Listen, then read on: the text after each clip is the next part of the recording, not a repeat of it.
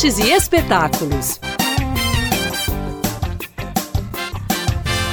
Eu sei que essas regras parecem limitantes, mas lembrem-se: o intuito desse curso é aprender a escrever com clareza e persuasão. Na estreia da semana no cinema, Brenna Fraser é Charlie, um professor de inglês que luta contra um transtorno de compulsão alimentar e vive com obesidade severa em A Baleia.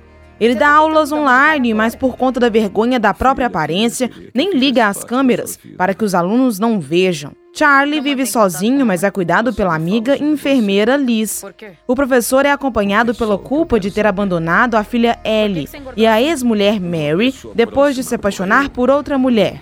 Agora que a menina já está adolescente, ele tenta se reconectar com a filha. A partir deste domingo, a baleia nas telonas do cinema. Hoje, minha filha, a ave fênix escolherá seu futuro marido. Em sete dias você deverá se casar com a princesa Nefer. Casar? Mas a gente nem se conhece. Ele? Eu vou ter que me casar com um homem que só tem talento para cavalgar em círculo?